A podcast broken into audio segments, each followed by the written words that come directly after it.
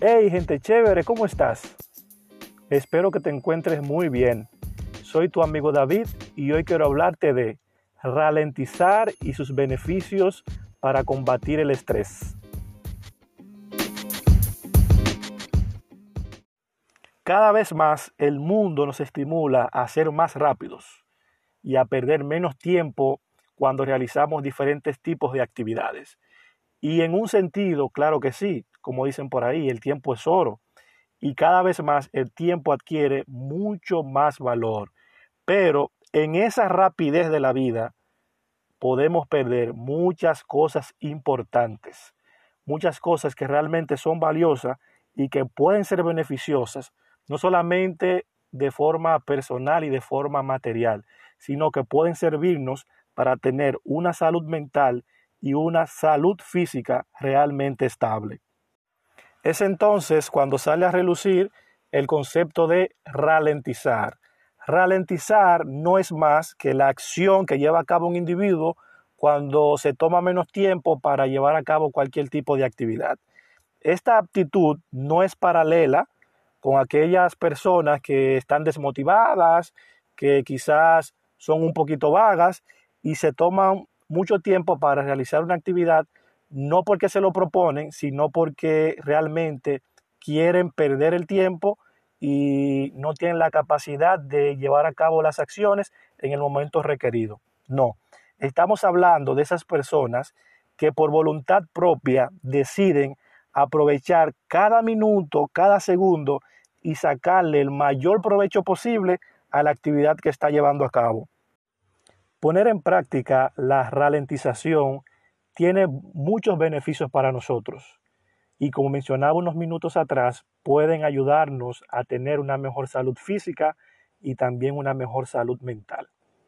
Uno de los grandes beneficios que podemos eh, detallar aquí es el manejo o el control del estrés.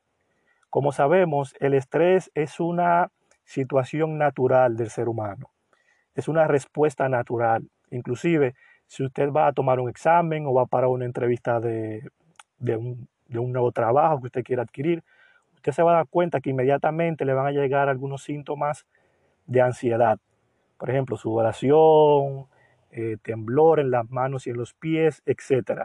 Y esa ansiedad es la forma como se demuestra el estrés, es la forma, podemos decir, de desarrollo del estrés. Pero cuando ponemos en práctica la ralentización, podemos ralentizar las actividades, podemos sacarle mayor provecho, podemos practicar lo que es la relajación y podemos evitar entrar en situaciones de estrés.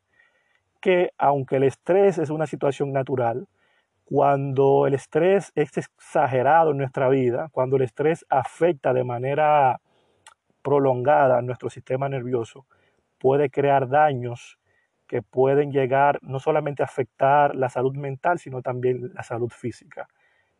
Al momento de ralentizar podemos tener salud física porque dedicamos más tiempo a tener una alimentación adecuada y de ese modo poder aprovechar cada nutriente, cada vitamina de los alimentos que consumimos. Entonces podemos así evitar lo que es algunas enfermedades y algunas situaciones que pueden llegar a nuestro cuerpo por tener una alimentación desequilibrada o inadecuada. La salud psicosocial también es otro beneficio, ya que cuando podemos aprovechar el tiempo y podemos tener una organización y una ralentización del tiempo, podemos entonces compartir de forma más dinámica, y de forma más completa con nuestros amigos, nuestros compañeros de trabajo y nuestros familiares. Cuando ralentizamos el tiempo podemos entonces dedicar minutos, horas y hasta días de calidad a nuestros amigos, a nuestros familiares y a todas las personas que componen nuestro contexto psicosocial. Cuando logramos poner en práctica la ralentización, podemos obtener también beneficios en nuestro contexto familiar, ya que podemos entonces dedicar un tiempo de calidad a cada integrante de nuestras familias. En este mundo tan agitado, tan rápido, tan veloz, muchas veces nosotros como entes familiares no tenemos el tiempo suficiente para dedicarle a nuestros hijos, a nuestros esposos, esposas o a nuestros padres. Eso provoca entonces que cuando tenemos la intención de dedicarle un minuto o cualquier cantidad de tiempo a nuestros familiares, siempre aparece algo. Siempre el tiempo es muy limitado, siempre hay algo que hacer, siempre hay, cosas pendientes. Entonces eso provoca que el vínculo social sea un vínculo realmente débil, un vínculo deficiente. Pero cuando usted logra ralentizar ese tiempo y poder dedicar cada minuto de calidad, aprovechar realmente cada, cada momento con tu familia, entonces tú vas a tener, además de una salud familiar estable, también una salud emocional realmente fundamentada y con una estabilidad que te va a permitir ser mejor ente social. Poner en práctica la ralentización nos va a permitir también tener una mejor salud cognitiva.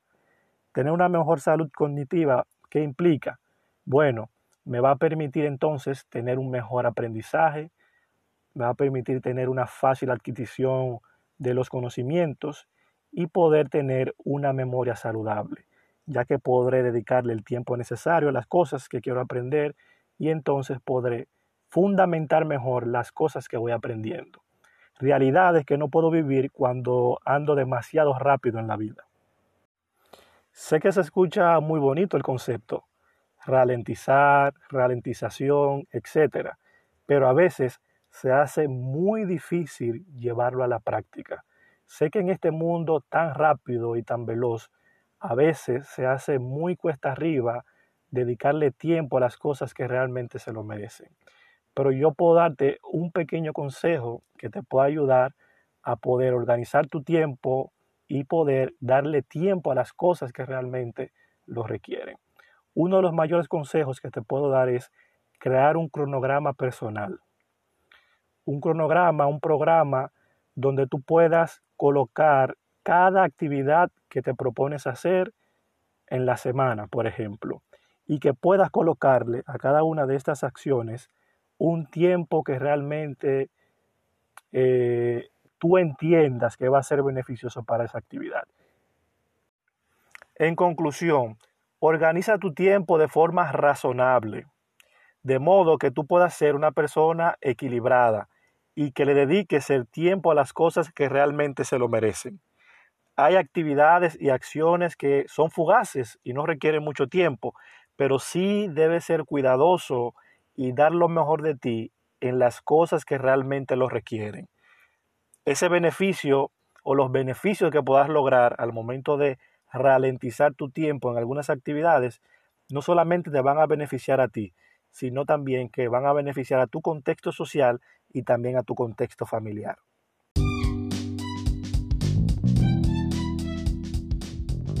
Bueno, mi deseo más profundo es que cada minuto que hayas dedicado a escuchar este podcast pueda ser de mucho beneficio para ti.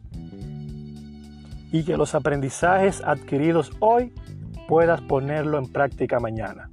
Recuerda que soy tu amigo David. No olvides seguirme en todas las redes sociales como Hey David Acosta.